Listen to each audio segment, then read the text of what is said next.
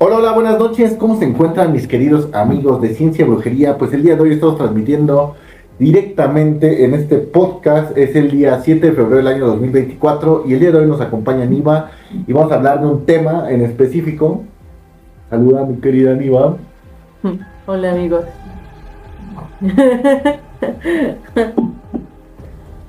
¿Qué onda esos amiguitos de Facebook? ¿Cómo se encuentran? Buenas noches, sean bienvenidos al podcast.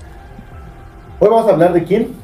De John Wayne Gacy, más conocido como Pogo el payaso. El asesino, imagino. De verdad, ese asesino sí está bastante horripilante. O sea, el simple hecho nada más de verlo. Pero esta vaina se parece a Paco Stanley. Es Paco, es Paco, Paco Stanley, aquí conocido en México. El Pero- gordo, ¿no? Pues Paco era gordo. ¿Ah, sí? Sí, era ¿Sí te parece? Era de los gordos, de los gordos cachondos. Pero ¿cómo te enteraste de Pongo? ¿Qué? O sea, porque tú propusiste el tema de Pongo. O, Pongo. De Pongo, Pongo, Pongo. Pongo. Yo pongo, yo pongo la primera, yo pongo la primera. Pues siento que es uno de los casos más tocados en todo lo que es de la psicología. O sea, como que se ha investigado mucho psicológicamente, pero pues... Ajá, pues es por eso, como que hay muchos datos en la red de él. Fue muy sonado el caso. El de Pogo. Yo tengo más o menos una noción del, del payaso este, porque sí está medio feo, la verdad está turbio el caso. está turbia su cara de maldito viejo. Pero bueno, vamos a empezar eh, con un poco de la historia. No sé qué datos nos traigas. Por favor, si quieres, pues tú comienza el tema.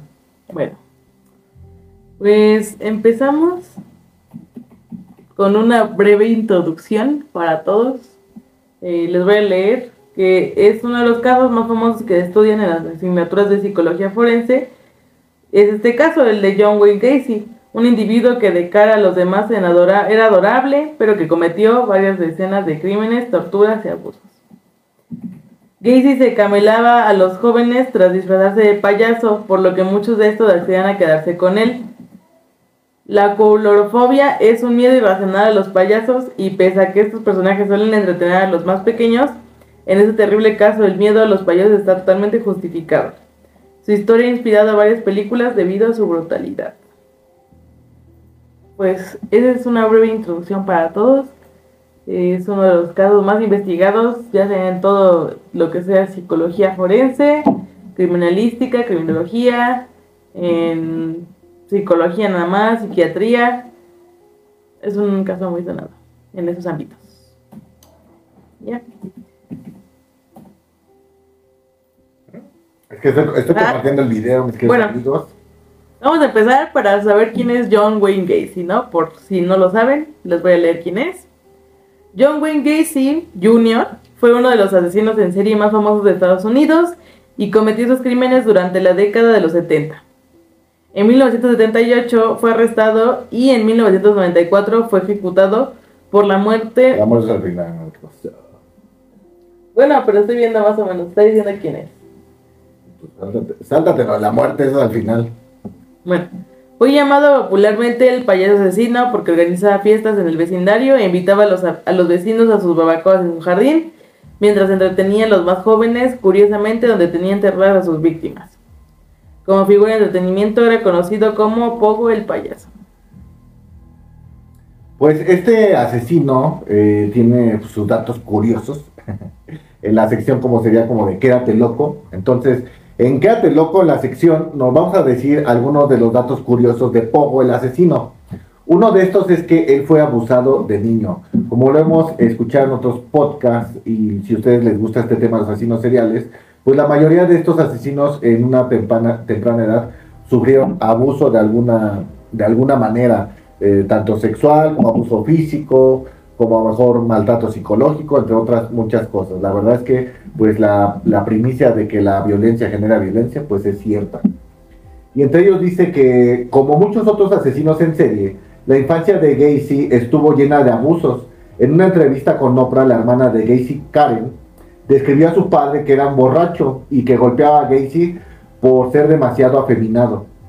El mismo Gacy describió al neoyorquino como persiguiendo a una niña de 15 años de su vecindario cuando él tenía 5. Cuando los encontraron, la madre de la niña la golpeó, lo que asustó a Gacy, un contratista que estaba trabajando en un edificio cerca de su casa, volvió a apostar por él, por él a la edad de, de 8 años. O sea que ya tenía ahí unas cosas muy turbias desde muy niño. Si quieres leer la segunda, se vas a leer o te más O, bueno, también quería profundizar un poco en su niñez. Y aquí hay un apartado, ¿no? Que se llama El nacimiento de un monstruo. John Wayne Gacy nació en Chicago y era el segundo de tres hijos. Su padre era un machista que siempre le criticaba. Además era alcohólico, por lo que el pequeño Gacy no tuvo una infancia fácil. A los 11 años tuvo un accidente al golpearse la cabeza con un columpio que le provocó un coágulo de sangre en la cabeza que pasó desapercibido hasta los 16 años, cuando comenzó a tener mareos. Durante sus años de instituto su familia se mudó de, varias de lugar varias ocasiones, lo que causó que tuviera que acudir a distintos centros educativos y se, y se convirtiese en una persona extraña con poca estabilidad emocional. Aún así, pese a las dificultades, se graduó en gerencia empresarial en Northwestern Business College. El número dos de este tema de interesantes es el, sus crímenes comenzaron temprano y dice, eh, Gacy tenía 29 años la primera vez que cometió un asesinato en el año 1979. Su víctima era Timothy Jack McBoy, McCoy, de 16 años, que estaba en la zona de vacaciones en un recorrido en autobús.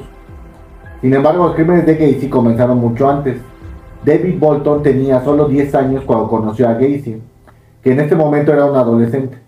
Los dos estaban caminando cuando Gacy agredió sexualmente a Bolton y amenazó con matarlo si no cumplía. Continuó atacando a otros antes de pasar al asesinato. O sea, se puede decir que él empezó con los, con los crímenes sexuales, ¿no? Con las violaciones a otros niños. Mm, algo, la verdad, turbio, porque, o sea, podemos decir... Porque, pues, bueno, ya era un adolescente, ¿no? Y ya abusar de un niño de 10 años, pues está cañón. Eh, sin embargo, pues sigo pensando ahí dónde estaban los papás, ¿no? ¿Qué, ¿Dónde estaba la banda? ¿Quién lo estaba cuidando? ¿Qué onda? Nadie. ¿Qué arriba del 3? Le interesaban los muertos. Cuando tenía poco más de 20 años, Gacy pasó unos meses trabajando para una funeraria. Él también vivía allí, con su dormitorio al lado de la sala de embalsamiento. Más tarde admitió que entró en el ataúd de un adolescente muerto en la noche y manipuló el cuerpo. Ándale, era, ¿cómo se llama eso? necrofílico, ¿no? Necrofílico, le gustaba acá los muertos. Pero pues también es como, se puede decir como la cultura pop de este tema de los asesinos seriales que se dedican a trabajar en las morgues y todo eso, ¿no? Algo así era Dexter, ¿no? Dexter era como un criminalista. Como un criminalista, ¿no? O sea, pero era, era como un perito, ¿no? Ajá, algo así. Está, les digo, ahí los datos se van dando solos. El número 4, muchas de sus víctimas eran niños. Todas las víctimas que conoció Gacy eran muy jóvenes, eh, menores de 30 años, pero a, algunos aún eran niños. El menor de los cuales tenía solo 14 años. Cuando Samuel Stapleton caminaba a casa desde la casa de su hermana, cuando desapareció y Michael Marino desapareció con su amigo Kenneth Parker de 16, Randall Reffett y Robert Piest tenían solo 15 años y muchas de sus otras víctimas tenían menos de 18 años. yo creo que tenía una fijación con el tema de la adolescencia, ¿no? Como yo, creo que lo molestaban también porque pues ahí decía que su papá que era afeminado. A lo mejor pues él era de esas personas que les gusta cuidar mucho su físico o que pues tienen esa cuestión de delicadeza, ¿no? Es raro verlo en un nombre, pero pues ya ahorita ya no pasa nada, ¿no?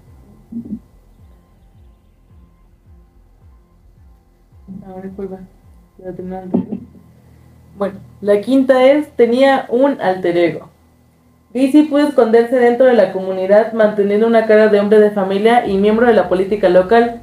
Más escalofriante que el hecho de que a menudo usaba trajes y ropa de payaso, un disfraz que le permitía asistir a fiestas de hospitales infantiles donde podía desempeñar el papel de animador. Gacy diseñó su propio maquillaje de payaso, Incluía una gran boca pintada con esquinas afiladas que sabía que asustaría a los niños. De vez en cuando dejaba pasar su verdadera personalidad del payaso, castigando a los niños que no les gustaba, lastimándolos, antes de volver a la mentira. No mames, qué loco.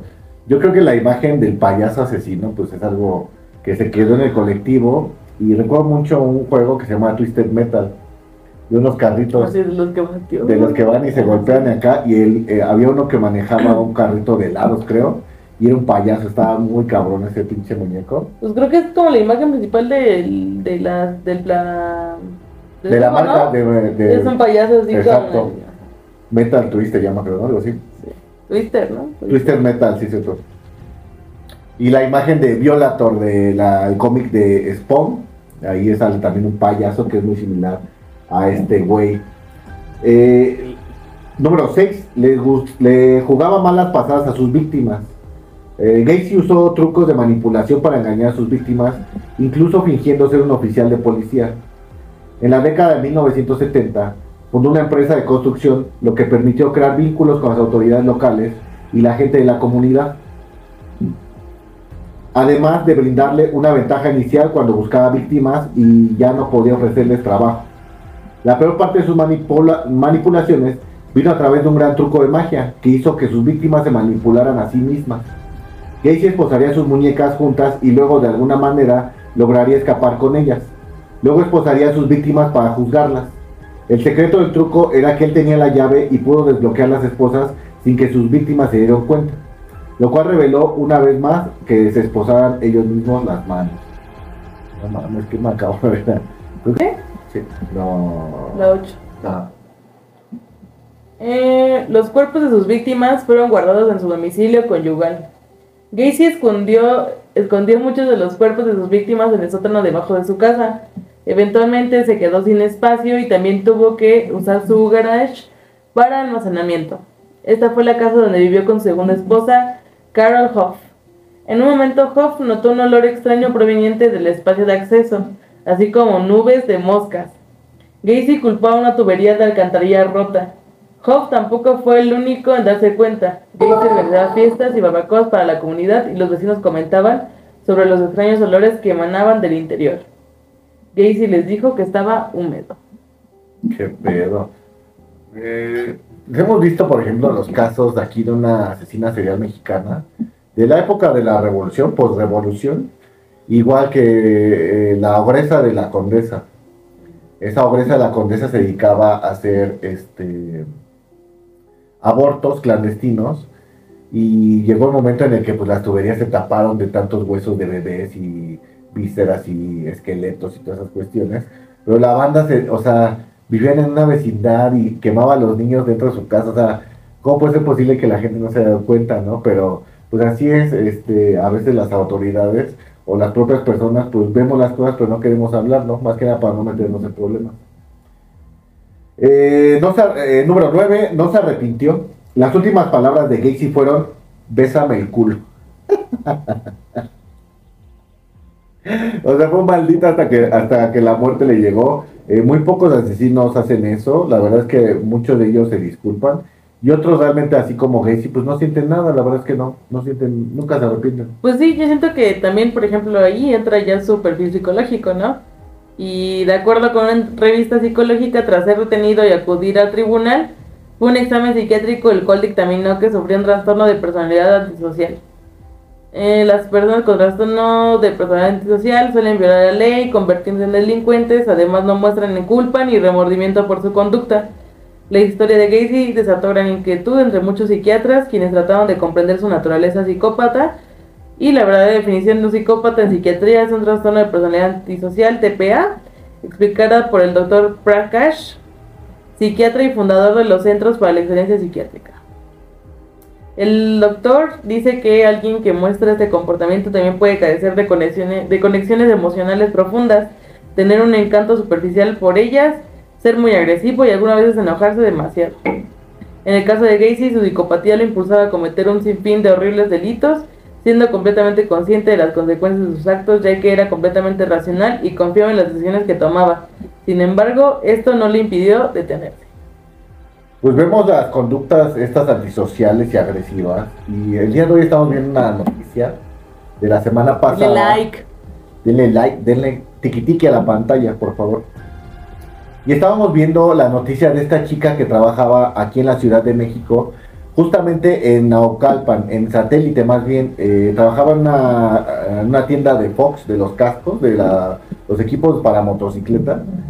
Y de verdad, el güey este le, propu- le propuso una tremenda madrina, o sea, de verdad, le pegó, de verdad, algo impresionante, ¿verdad?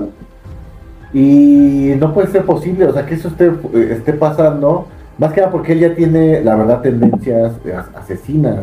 Eh, de verdad le pegó bastante, bastante, y logró sobrevivir la muchacha porque intervinieron, no se sabe si eran empleados de la misma tienda o eran clientes que estaban ahí y que le lograron quitar a la muchacha, a la señorita, porque ella tenía, ¿qué, qué edad tenía? Dieci- 22 años. 29. 22 años. Y no, sí le propuso una friega a la pobre chica. La broca es aquí que apenas acaban de agarrar al culpable y ella no quería levantar cargos. Yo creo que ahí la justicia mexicana pues debería de tomar cartas en el asunto, ya que esta persona de verdad es alguien muy peligroso, porque para tener ese, esa impulsividad mm, no creo que vaya a resultar en algo bueno en un futuro. ¿O tú qué opinas, Diego? Pues siento que. Yo he visto, bueno, apenas igual vi un caso en, en, un, en un podcast de penitencia se llama.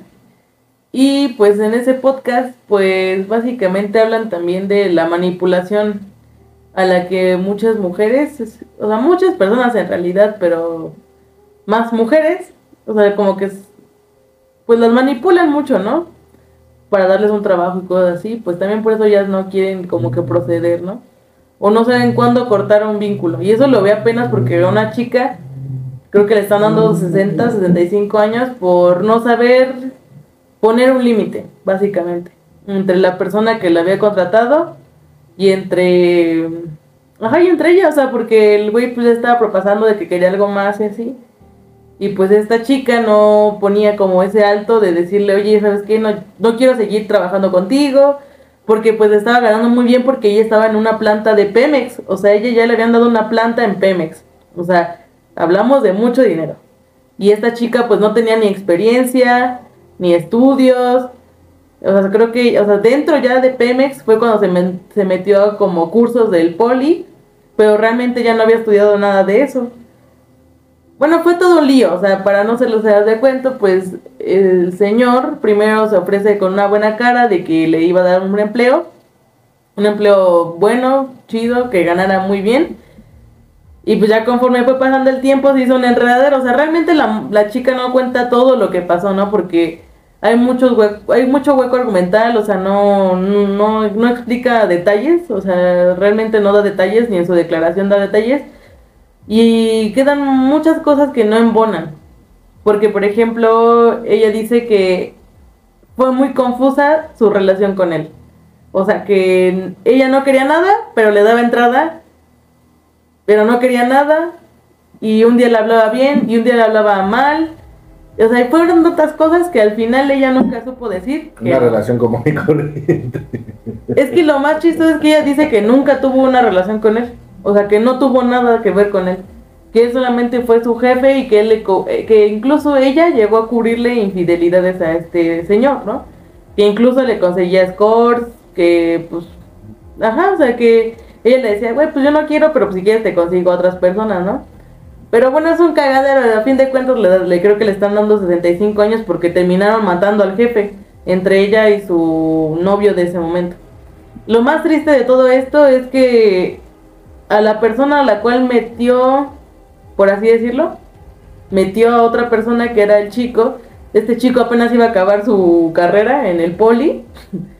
Y pues tantos años chingándose para que en un momento tu vida, pues salga, ¿no?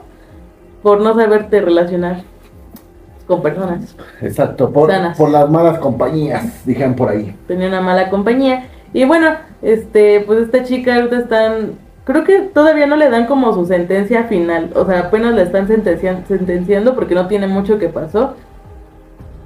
Pero pues ella dice que, pues no, que ella nunca trató de hacer eso con alevosía, ¿no? Como que ella pasó en el momento porque este la siguió hasta su casa y bueno, no sabemos porque realmente nadie estuvo allí para presenciarlo, eso solamente es la declaración de la chica. Pero pues ya, el señor ya no puede declarar porque ya está muerto, ¿no? Me caí y le di 20 puñaladas.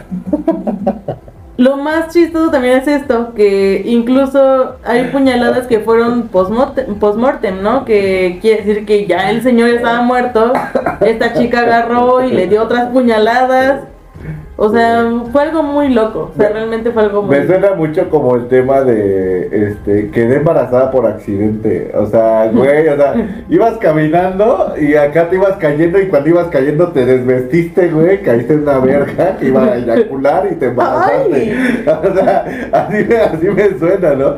O sea, eh, fue un accidente. No, güey, o sea, hay un contexto, obviamente.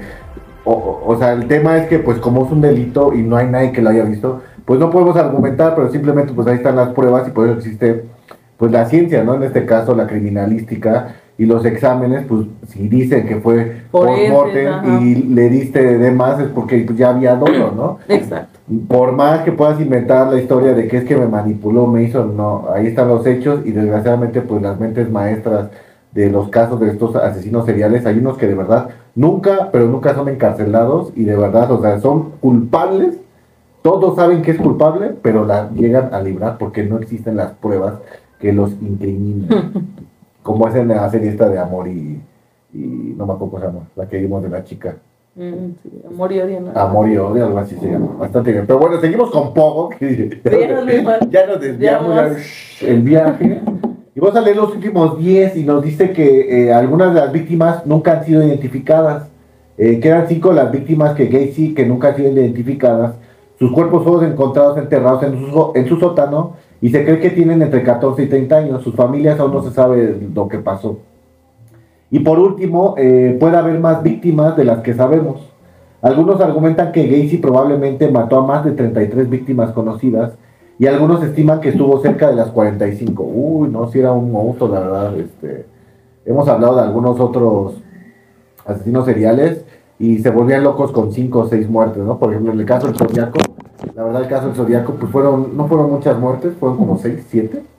Y no se hizo tan, y no se buscó tanto como a este güey lo debieron de haber buscado todo el FBI. Bueno, es que se supone que la historia de Pogo pues tiene un trasfondo que ya pues muchas personas sabemos, ¿no? O sea que realmente si estás coludido con pues altos mandos, pues realmente eres casi intocable, ¿no?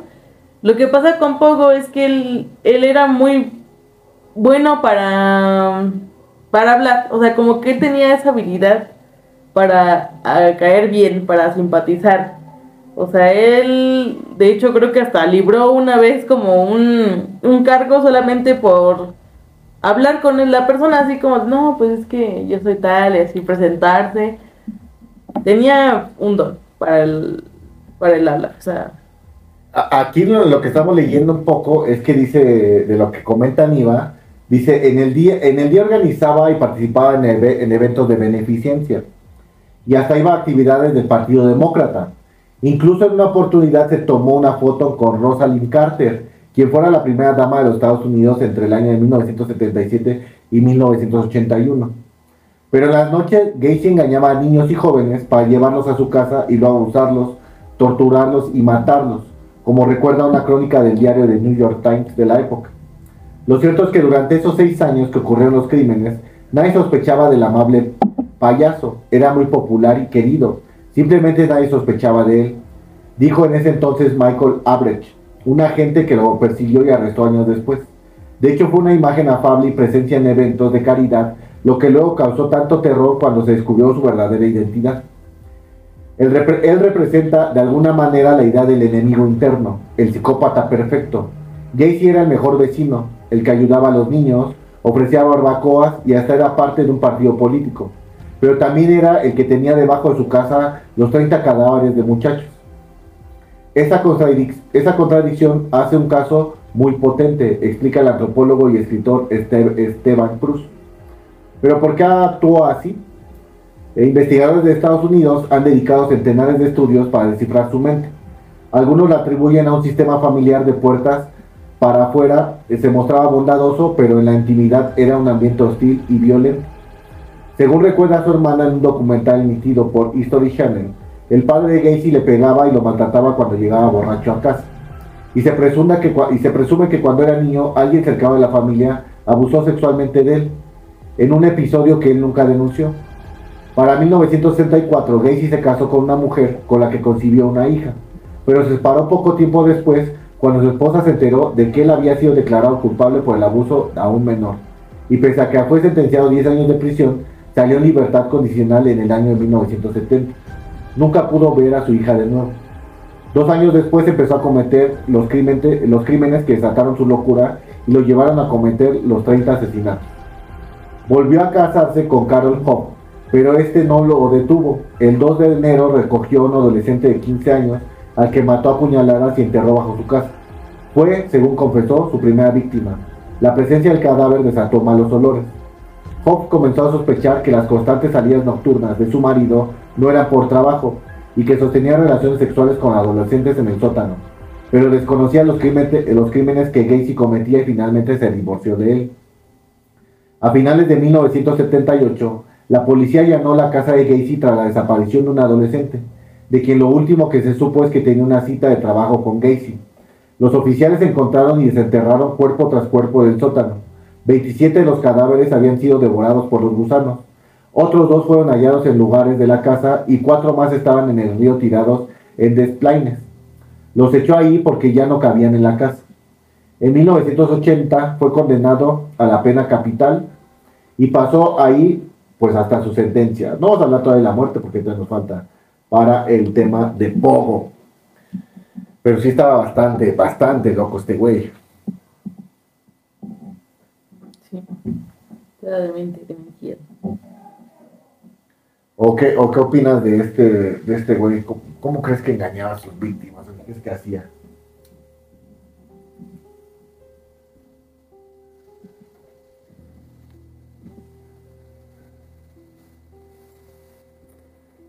Pues siento que un rasgo muy característico de las personas que son psicópatas o que son asesinos seriales es su encanto.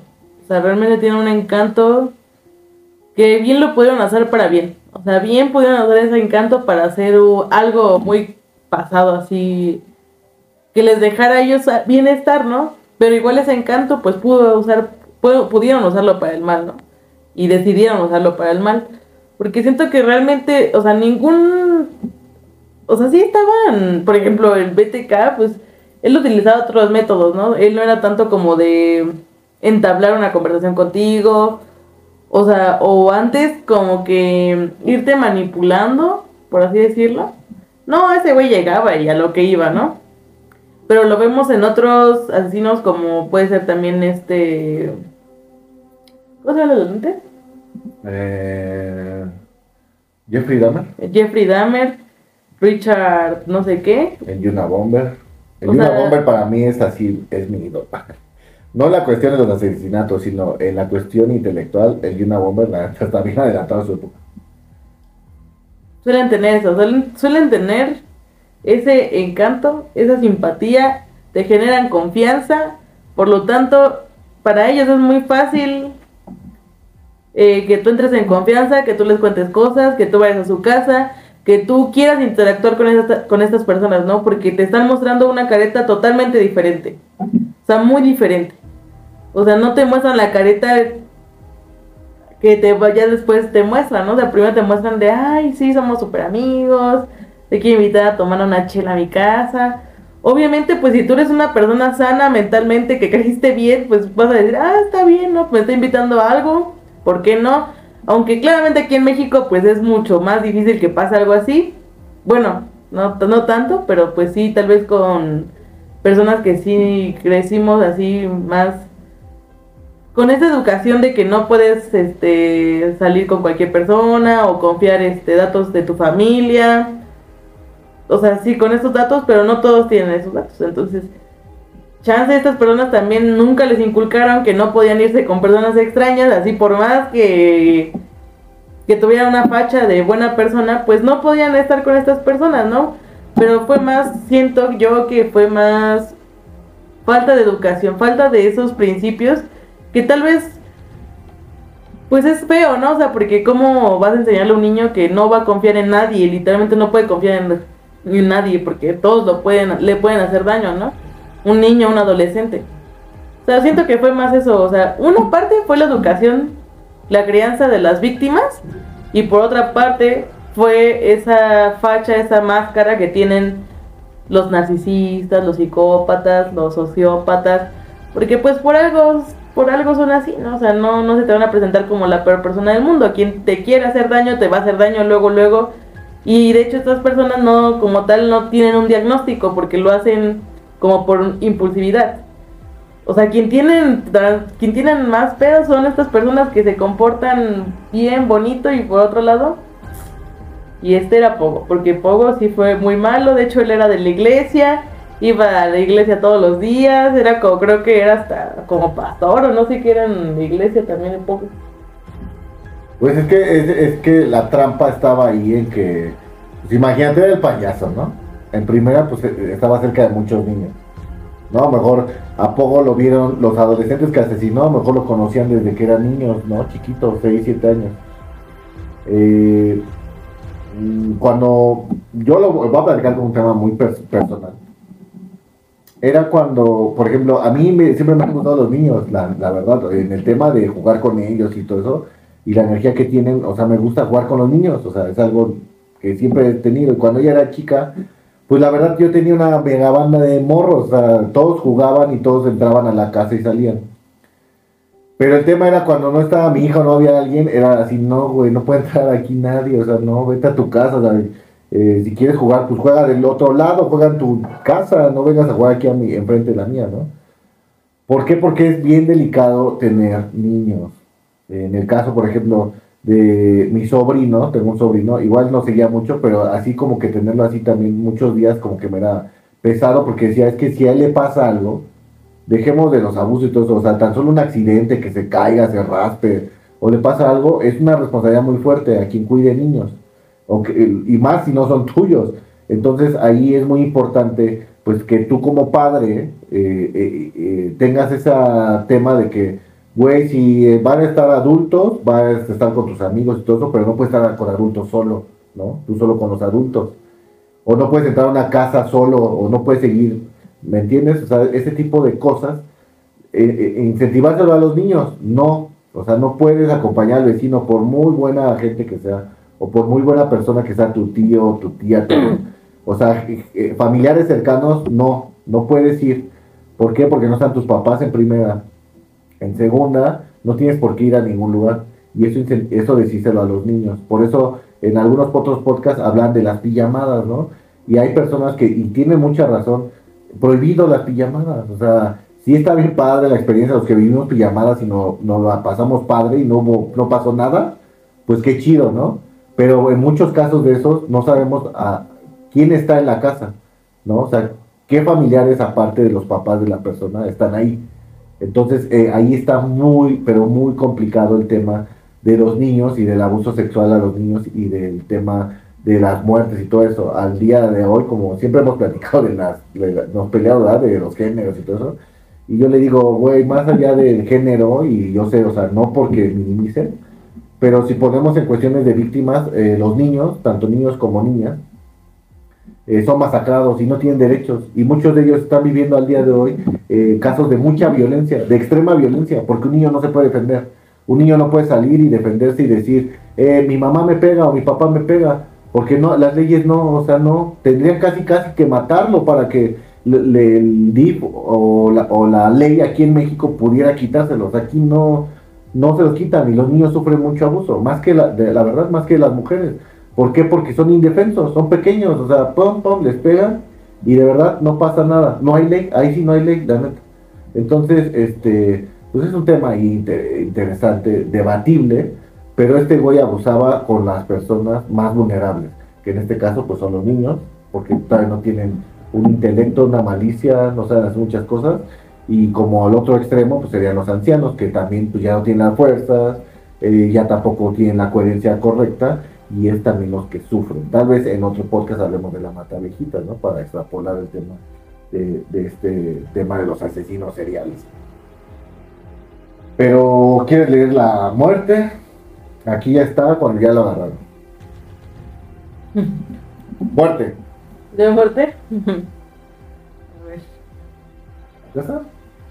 ¿Es ese? Durante los 14 años que pasó en prisión, solía pintar con óleo. Su tema favorito eran los payasos, por supuesto. Dijo que usaba su personaje de payaso como alter ego. Sus pinturas incluyen imágenes de Blancanieves y el asesino en serie Jeffrey Dahmer. Muchas de sus pinturas se vendieron en una subasta después de su muerte. Una de sus obras más famosas es la que aparece el cantante punk Gigi Alin, quien solía visitar a Gacy en prisión y con quien mantenía correspondencia hasta que falleció el 28 de junio de 1993.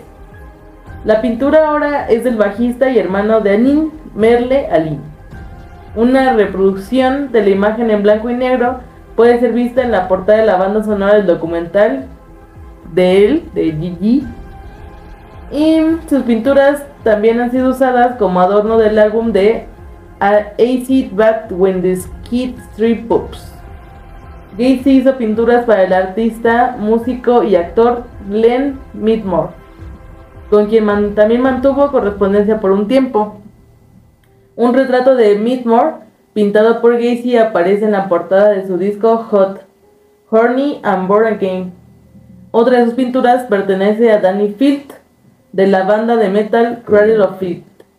Lux Interior, cantante de la influyente banda garage The Cramps. También mantuvo una relación epistolar con Gacy, llegando este a obsequiarle un retrato del músico. El cineasta John Waters también posee un cuadro de Gacy, que según él está colgado en la habitación de huéspedes de su casa para que las visitas no se queden demasiado tiempo. Qué manera tan chida de correr a la gente. Pero miren, el tema de los asesinos seriales, eh, ahí en Estados Unidos en esa época, fue que tenían demasiada difusión. Entonces ellos hacían como estrellas y otras personas que pues necesitaban ese tema. En ese tiempo no existía TikTok ni YouTube ni nada de eso. Porque se hubieran dedicado a hacer podcasts, a hacer programas y que necesitan esa atención, ¿no? Eh, obviamente todos estos medios pues nos traen ese momento de fama que nosotros queremos, ¿no? Necesitamos, pero ya lo estamos aquí disfrutando, no tenemos que asesinar a alguien para salir en las noticias o para salir y que nos vean otras personas. A lo mejor tenía esa carencia, eh, pero el tema es que muchas personas tienen a comprar del mercado los asesinos seriales. Hemos visto que hasta el día de hoy las marcas eh, tiene poco que les quitaron las regalías a los asesinos, porque o sea, entraban a la cárcel, eran asesinos se volvían millonarios con las regalías de sus libros, de sus entrevistas y de todas estas cuestiones. Entonces, está bastante, bastante turbio y él era un artista. Está horrendo el dibujo, eh, la neta. Qué puto miedo. No mames. Pero la neta, el Uy. arte con el que está hecho, eh, por ejemplo, ella que es artista, no mames, está hecho con. Periódico. Y se ve bien verga, la neta. Sí está chido, ¿eh?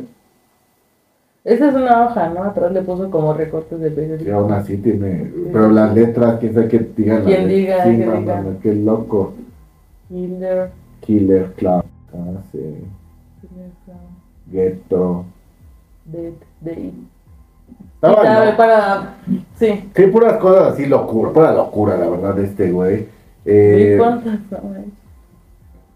muy, eh, se puede decir que el tema de los asesinos seriales eh, suena feo y aquí en México hay muchos también. Ya hicimos el tema de los asesinos seriales como grandes rasgos, pero a ver si ahí Niva nos prepara en la semana que sigue un tema de asesinos seriales mexicanos, porque la verdad están bien cañones. Aquí en México también hay muchos asesinos seriales y al día de hoy, o sea, al día de hoy existen.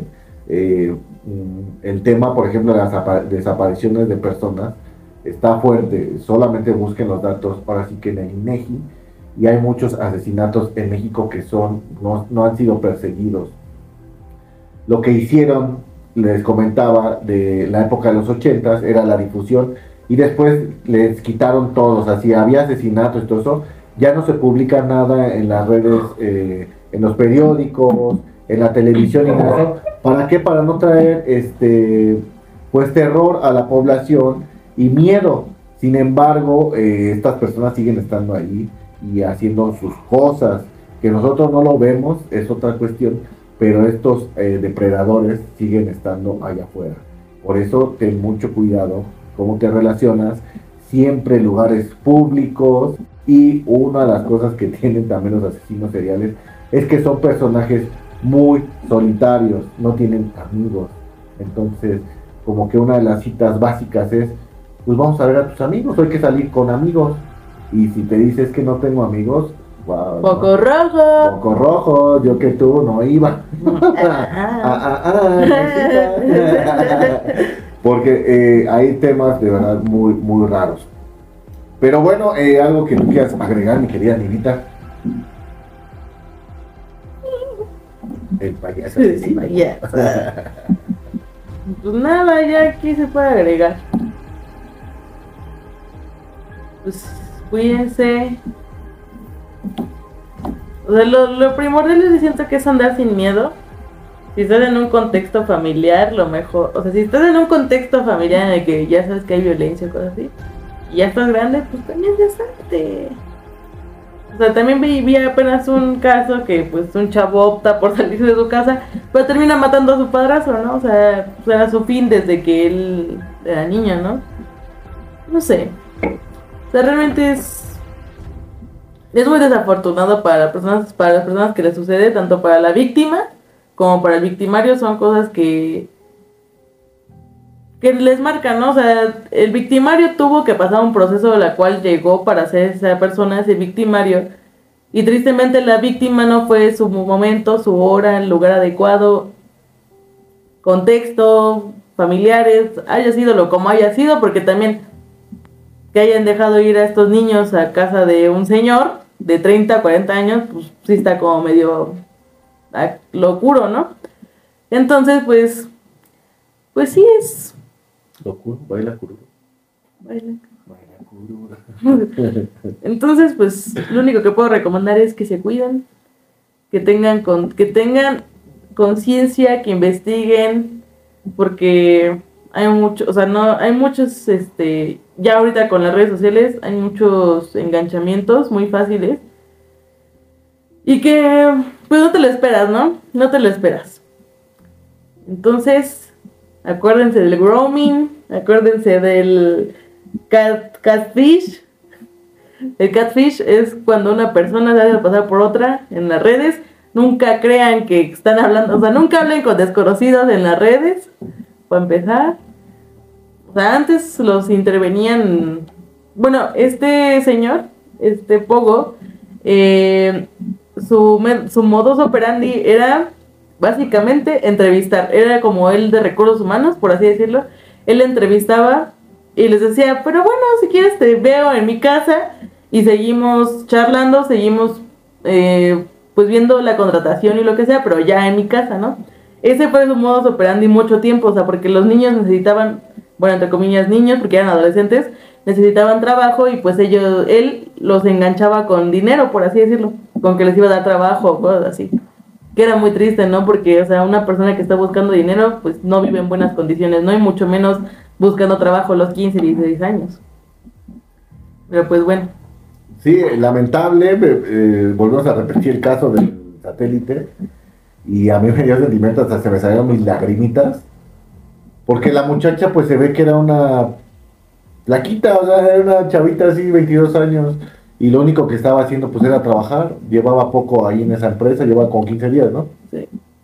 Llevaba como 15 días y su jefe inmediato le, pone una tremenda madriza. Eh, de verdad es increíble como mm, el maltrato hacia los trabajadores, porque este fue un, más que nada un maltrato laboral. Ahí espero que la marca salga y le ayude a la muchacha a indemnizarla o algo, por, por lo menos que le dé una línea, un billete ahí, porque la verdad, pues, para que no se manche la marca. Sin embargo, pues, pues quién sabe qué pase, pero estuvo muy feo este caso, a mí no me gustó para nada, y ahorita el tema de Pogo, menos, porque es un abuso a los niños, a, la confianza. Eh, no mames, qué miedo, y a mí la neta siempre me han dado miedo a los payasos, ¿no? Entonces, a mí como que me da el Grinch así de verlo. Ay, qué feo. Pero bueno, eh, pues nosotros nos despedimos, por favor. Deja tus redes sociales, Niva, para que te puedan seguir. Mi Bugu en TikTok. Y. Ay, no, es que está muy largo. Nibugu, o sea, búsqueme como Nibugu y lo pongo en los comentarios. Bueno, me pueden seguir en Facebook como Ciencia Brujería, en YouTube estamos como Ciencia Brujería, en Instagram me pueden encontrar como Enrique-Rix, en TikTok como Ciencia Brujería y pues nos estamos viendo el día de mañana en otra emisión y no todo es ciencia, también es brujería. Muerte a Sócrates. Nos estamos viendo.